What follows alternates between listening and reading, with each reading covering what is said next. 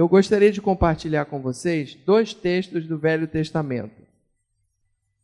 Um deles, um deles se encontra no livro de Juízes, é, capítulo 11, versículos de 1 a 3. Então, ache aí o livro de Juízes, livro de Juízes, capítulo 11, versículos de 1 a 3. Nós vamos estudar dois personagens do Velho Testamento. Um deles é o juiz chamado Jefté. Diz assim a palavra do Senhor. Então, era então Jefté o Gileadita, Gileadita porque ele era de uma região chamada Gileade. Um homem valente, porém filho de uma prostituta. Gileade gerara a Jefté. Também a mulher de Gileade lhe deu filhos, os quais, quando já grandes, expulsaram Jefté e lhe disseram: Não herdarás em casa de nosso pai, porque és filho de outra mulher. Então Jefté fugiu da presença de seus irmãos e habitou na terra de Tobi. E, e homens levianos se ajuntaram com ele, e com ele saíam homens levianos. Numa outra versão diz assim: homens vadios. Agora nós vamos ver a vida de um segundo personagem que está em 1 Crônicas, capítulo 4, versículos 9 e 10. Esse personagem se chama Jabes ou Jabes. Às vezes, em algumas versões está escrito Jabes com S e em outras está escrito Jabes com, e, com Z no final. Então diz assim, primeiro livro de Crônicas, capítulo 4, versículos de 9 a 10. Diz assim: Foi Jabes, que aqui está com Z, mais ilustre do que os seus irmãos. Sua mãe chamou-lhe Jabes. Jabes em hebraico quer dizer sofrimento. Então sua mãe chamou-lhe Jabes, chamou-lhe sofrimento, dizendo: Porque com dores o dei à luz. Jabez invocou o Deus de Israel, dizendo: Ó, oh, tomara que me abençoes e me alargues as fronteiras, que seja comigo a tua mão e me preserves do mal, de modo que não me sobrevenha a aflição. E Deus lhe concedeu o que lhe tinha pedido. Vamos orar.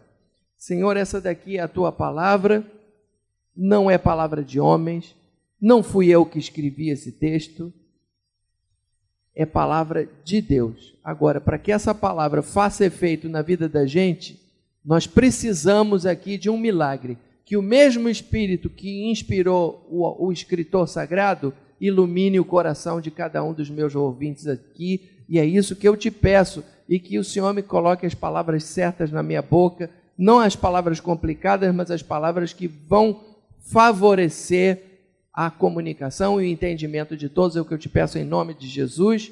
Amém. Irmãos, é, o tema que eu gostaria de compartilhar com vocês é o seguinte: será que nós estamos presos às forças do destino? Será que nós estamos presos às forças do destino? Está escrito ali. Ó. Tinha uma canção popular muito conhecida, uma canção muito antiga, que lá na década de 70 a Maria Bethânia gravou e que diz assim: quer ver? Ó, Ali onde eu chorei, qualquer um chorava. Aí depois ela diz assim: Dar a volta por cima que eu dei, quero ver quem dava. Aí depois, um homem de moral não fica pelo chão, nem quem quer que mulher venha lhe dar a mão, reconhece a queda, mas não desanima. Levanta, sacode a poeira e dá a volta por cima. Bonita essa letra. Levanta, sacode a poeira e dá a volta por cima. Então, essa canção ficou tão conhecida que a expressão dar a volta por cima é uma expressão que entrou para a nossa língua e passou uma, um, a ser uma expressão do uso cotidiano.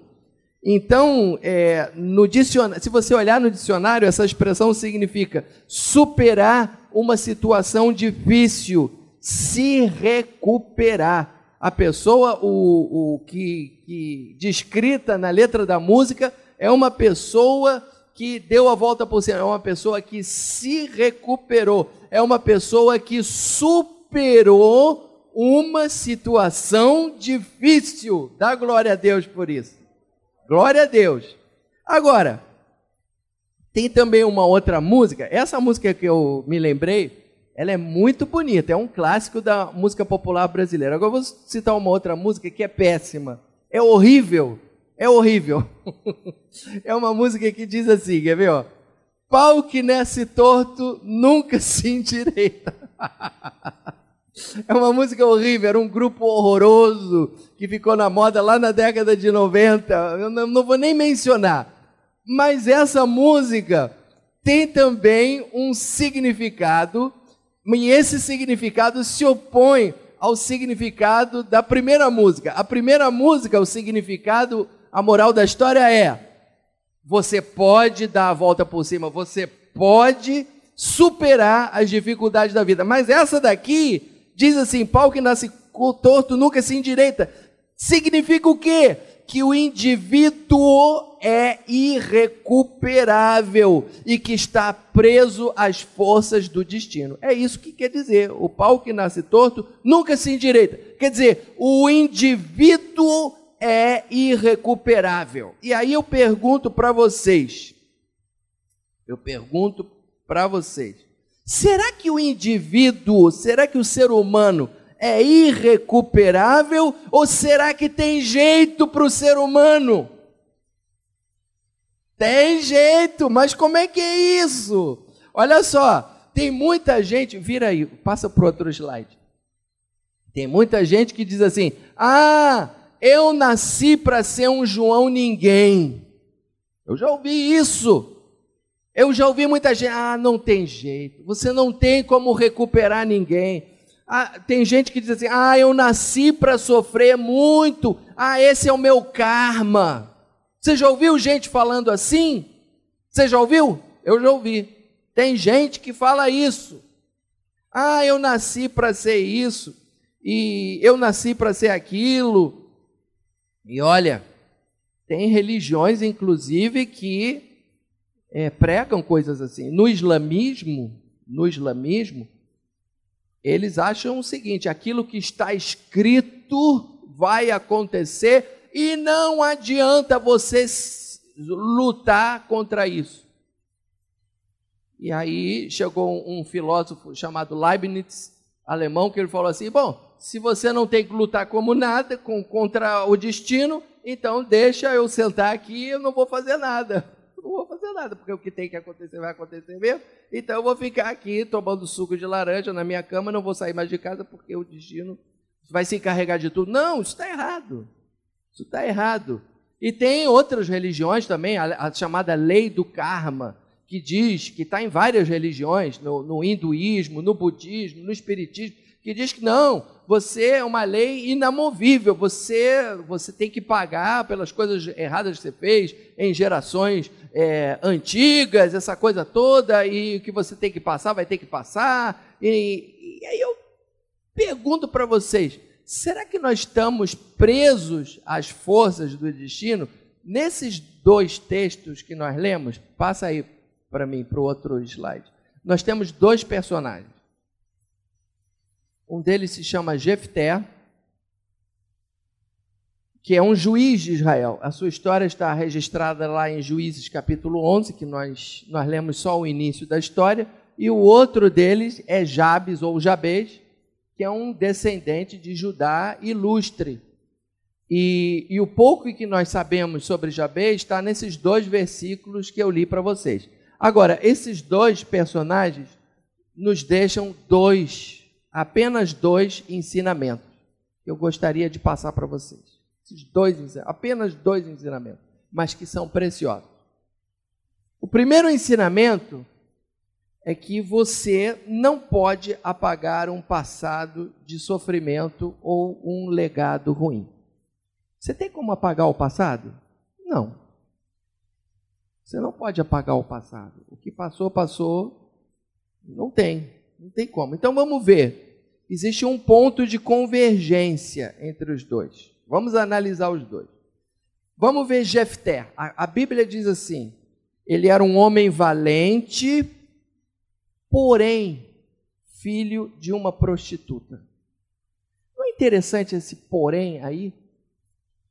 Era um homem valente, quer dizer, um homem valoroso, porém filho de uma prostituta. Não é interessante esse porém?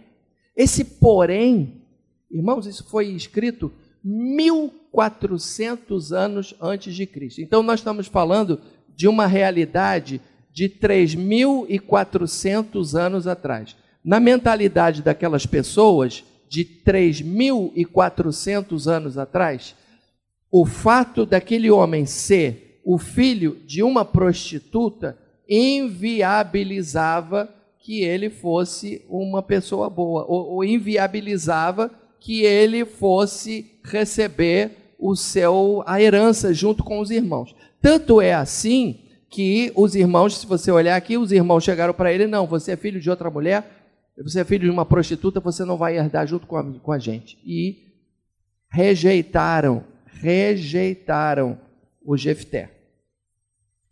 Mas é, é, muito interessante isso.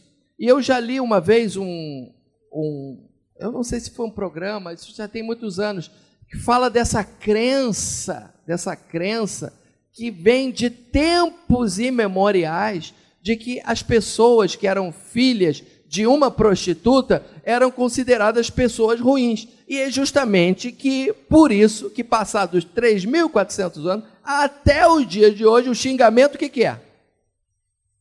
O xingamento é esse. E em todas as línguas é assim. Em, em, espanhol é a mesma coisa, hijo de não sei o quê, em, em, inglês é son of não sei o quê, e em italiano também, e em francês também, porque existia e existe uma crença que o filho de uma prostituta é uma pessoa ruim e é uma pessoa que, que não, vai ser uma pessoa boa. Então, você, o, aonde você quer chegar com isso, pastor? Você está perguntando. É que esse homem recebeu uma carga muito ruim ao nascer ele recebeu uma carga horrível. Ele recebeu uma carga horrorosa. E olha só, e olha só, olha o que, que ele fez com essa carga. Ele foi e se juntou com gente da pior espécie. Ele se juntou com homens vadios. Depois dele ter sido rejeitado pelos irmãos, ele se juntou com gente da pior espécie. Agora vamos ver o Jabez. O Jabez também recebeu uma carga horrorosa. A mãe dele lhe colocou o nome de Jabez, em hebraico Yabetz, que quer dizer sofrimento, que quer dizer dor. Os nomes lá na época do, da Bíblia eram diferentes dos nomes. O meu nome é Marcelo sei lá o que, que significa Marcelo, o nome da Elisa é Elisa, Francisco. Agora, no hebraico, os nomes tinham significado. Então, por exemplo, Jesus significa Jeová salva. É, Eva significa vida. Tem uma lista aqui. Jacó significa usurpador. Sara significava princesa. Então, quando o, o, o, Abraão chamava a mulher dele, chamava princesa, vem cá, princesa. É assim. Então, os nomes, Benoni, filho de Raquel, era filho da minha dor. Emanuel significa Deus conosco. Então, quando essa mulher colocou o nome do filho, Jabez, ela, em outras palavras, ela estava amaldiçoando o seu filho era como se ela estivesse profetizando um destino horroroso para a vida daquele menino. Um destino horrível.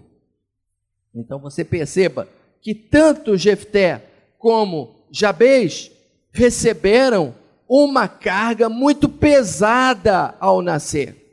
Nem todo mundo nasce em berço de ouro, nem todo mundo nasce numa família bonita, bem estruturada, com papai, mamãe, compra brinquedinho de Natal e coloca numa boa escola e não sei o que, e vai aprender inglês, coloca no curso de inglês. Não é todo mundo que tem esse privilégio.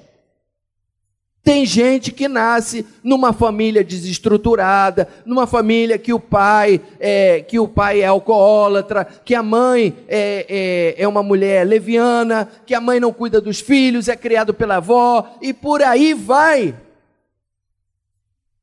Isso é a realidade, irmãos. Você tem como mudar isso? Alguém tem como mudar o passado? Alguém tem como mudar esse legado? Alguém tem como mudar essa herança? Não. Não tem como mudar o passado. Porém, eu vou lhe dar uma ótima notícia, que é o segundo ensinamento que esses dois personagens dão. Passa aí para o segundo ensinamento. Se você não tem como mudar o passado, porém, você pode escrever um lindo futuro. Dá glória a Deus. Você pode escrever um lindo futuro. Por quê? Se você fizer as coisas certas no presente. Se você, você não tem como mudar o passado, mas você não está preso ao passado. Você pode fazer as coisas certas no presente e aí você vai escrever um lindo futuro. Você vai fazer isso, independente de que, do que você foi, independente do legado que seus pais lhe deixaram, independente se você do, dos erros que seus pais cometeram, você pode escrever um lindo futuro. Dá um glória a Deus por isso. Você pode, você pode. E aí, eu vou dizer para você, o, o ser humano, ele é recuperável. O ser humano, ele pode dar a volta por cima. E o pau que nasce torto, Jesus pode endireitar. Jesus pode endireitar. E a gente vê isso na vida desses dois personagens. A gente vê isso claramente. A gente viu que eles tinham um ponto de convergência. Que ponto de convergência era esse? O legado ruim que eles receberam dos pais. Porém, o que eles fizeram com esse legado é um ponto de divergência. Um agiu certo, o outro agiu errado. Vamos analisar o Jefté. Olha lá. Ele foi rejeitado por seus irmãos e se juntou com gente da pior espécie. Lá na versão internacional diz assim: homens vadios. Se juntou com homens vadios. Vamos ver aqui no, na, na nossa versão do João Ferreira de Almeida, diz assim, ó, é, não herdarás em casa de nosso pai, porque és filho de outra mulher. Então Jefté fugiu da presença de seus irmãos, quer dizer, foi rejeitado, foi embora, e habitou na terra de Tobi, e homens levianos se ajuntaram com ele, e com ele saíram. Você já percebeu você já percebeu que a pessoa, quando é rejeitada dentro de casa, ela vai se juntar com quem não presta? Isso acontece muito. Muitos desses jovens estão aí no tráfico, muitos desses jovens estão aí no crime. Vai ver por que, que eles estão, porque não tiveram pai, porque não tiveram mãe. Você já percebeu isso? Vocês já, já deram para. Já perceberam isso? Porque não tiveram mãe, não tiveram pai presente. E aí estão soltos aí na vida, porque foram rejeitados pelo pai e pela mãe. Foi, exatamente isso que aconteceu aqui, irmão. Foi o que aconteceu aqui. E e aí, essas porque foi rejeitado por papai e por mamãe, aí foge da presença de seus irmãos e, e habita num lugar longe e vive com homens vadios e aí esses homens vadios adotam o Jefté. E Jefté depois ele até vai conseguir ser um grande general, mas o final da vida dele é melancólico, é triste, porque ele não conhecia o Deus de Israel. Ele fez até muita coisa, muitos muitos portentos, mas ele não conhecia o Deus de Israel. Agora você veja que diferença a vida de Jabez. Ele também recebeu uma carga terrível ao nascer. Mas olha o que, aconteceu com ele. Ele invocou o Deus de Israel e o Deus de Israel o prosperou e o protegeu. Olha que diferença, irmãos. Olha que diferença. Tem como mudar o passado? Não tem. Mas eu não preciso cometer os erros dos meus pais. Eu não preciso reproduzir o, os erros onde, onde das pessoas com quem eu convivia. Eu não preciso levar para frente esse legado ruim que eu recebi dos meus pais. Eu não preciso fazer isso. Eu posso virar essa página. Eu posso virar essa página. E aí o que, que aconteceu? Como é que se faz isso? Você, com as suas próprias forças? Não. É com a ajuda do Deus de Israel. Então vamos ver lá o que diz o texto. Jabez invocou o Deus de Israel, dizendo: Ó, oh, tomara que me abençoes e que me alargues as fronteiras. Alargues as fronteiras. Que negócio é esse de alargar as fronteiras? Alargar as fronteiras. Isso significa alargar as fronteiras, alargar meus territórios, que o impacto que eu exerço seja cada vez maior. E, e em outras palavras, ele está pedindo o quê? Prosperidade. Porque a, naquela época o, a riqueza era o território, era a terra. A terra era a riqueza. Hoje, a riqueza é quanto você tem no banco mas naquela época a terra era riqueza. Então, quando ele diz que me alargues as fronteiras, ele está dizendo assim: que o Senhor me dê prosperidade. Que o Senhor me dê prosperidade. Uma oração tão simples, irmãos, mas Deus ouviu essa oração. Então você veja que é uma oração ofensiva, porque ele quer se expandir, ele quer entrar no território do inimigo e ele quer engrandecer. Ele quer, ele quer ser grande. Eu não quero ser pequeno, eu quero ser grande. Eu, eu quero fazer diferença. Uma oração ofensiva. Ao mesmo tempo, é uma oração defensiva, porque ele pede a proteção de Deus. Ele diz assim, ó. Espera aí que eu vou pegar o texto aqui. Ele diz: Que me alargues as fronteiras e que seja comigo a tua mão, me preserves do mal de modo que não me sobrevenha a aflição. Olha que coisa linda. Que não me sobrevenha a aflição. Então ele pediu o quê? Ele pediu a proteção de Deus. Então é uma oração ofensiva. Eu quero entrar no território do diabo, eu quero crescer. E ao mesmo tempo é uma oração defensiva. Me protege do mal, que não me venha a aflição. Ah, mas pastor, mas mas nesse mundo, Jesus falou que teremos aflições. É verdade, nós teremos aflições. É verdade. Mas Jesus também nos ensinou a orar assim: livra-nos do mal. Jesus, na oração do Pai Nosso, ele nos ensinou a orar: Senhor, livra-nos do mal, pois teu é o reino, o poder e a glória para todo sempre. Amém. Livra-nos do mal. Então você tem, ah, todo mundo passa por aflição, mas eu vou orar, livra do mal. E aí eu oro, Senhor, me livra do mal, livra minha mulher do mal, livra as minhas filhas do mal. Livra as minhas filhas do mal. Livra minhas filhas do mal. Nessa época aí de carnaval, livra do mal, eles estão andando para lá e para cá, livra do mal. Livra do mal. Aí sabe, quando eu, quando eu saio de carro, quando eu saio de bicicleta, fala, Senhor, vem comigo, me livra do mal. Me livra do mal. Sabe o que, que Deus faz? Deus livra. Sabia que Deus livra? Sabia que Deus livra? Deus livra.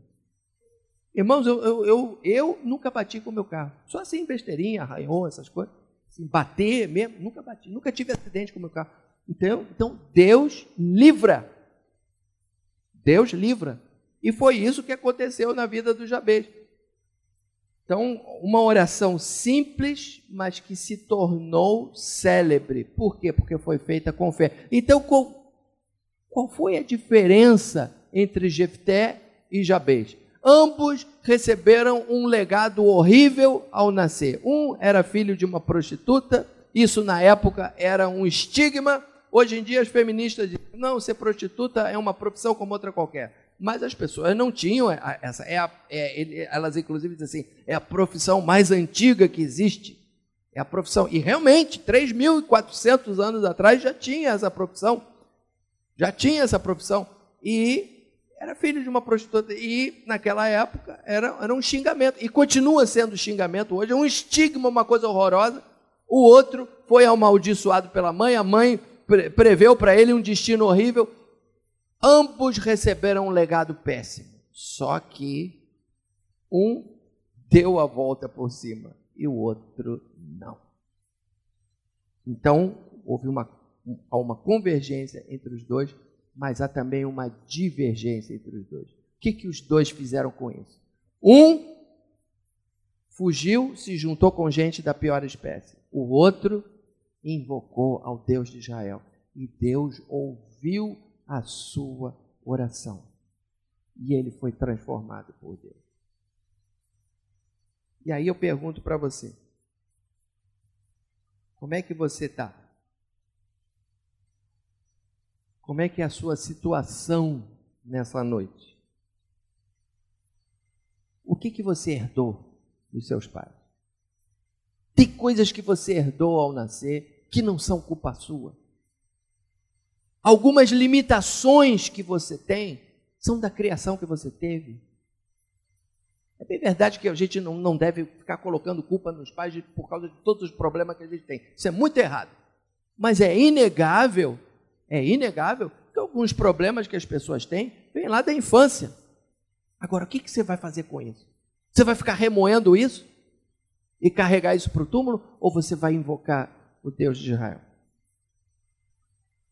Eu vou falar uma coisa para você: se Jabez conseguiu, você também vai conseguir. O mesmo Deus que ouviu a oração de Jabez é o Deus que está aqui presente e que quer ouvir a sua oração também. O mundo diz assim: o pau que nasce torto nunca se endireita, mas o que Jesus fala é outra coisa. Jesus diz: Vem, vem, vinde a mim todos vós que estáis cansados, sobrecarregados, e eu vos aliviarei. Tomai sobre vós o meu jugo e aprendei de mim, sou manso e humilde de coração. Jesus te convida a uma outra vida. Jesus te convida a uma outra, a um outro patamar, conforme diz o, o técnico do Flamengo. É um outro patamar, um outro patamar de vida.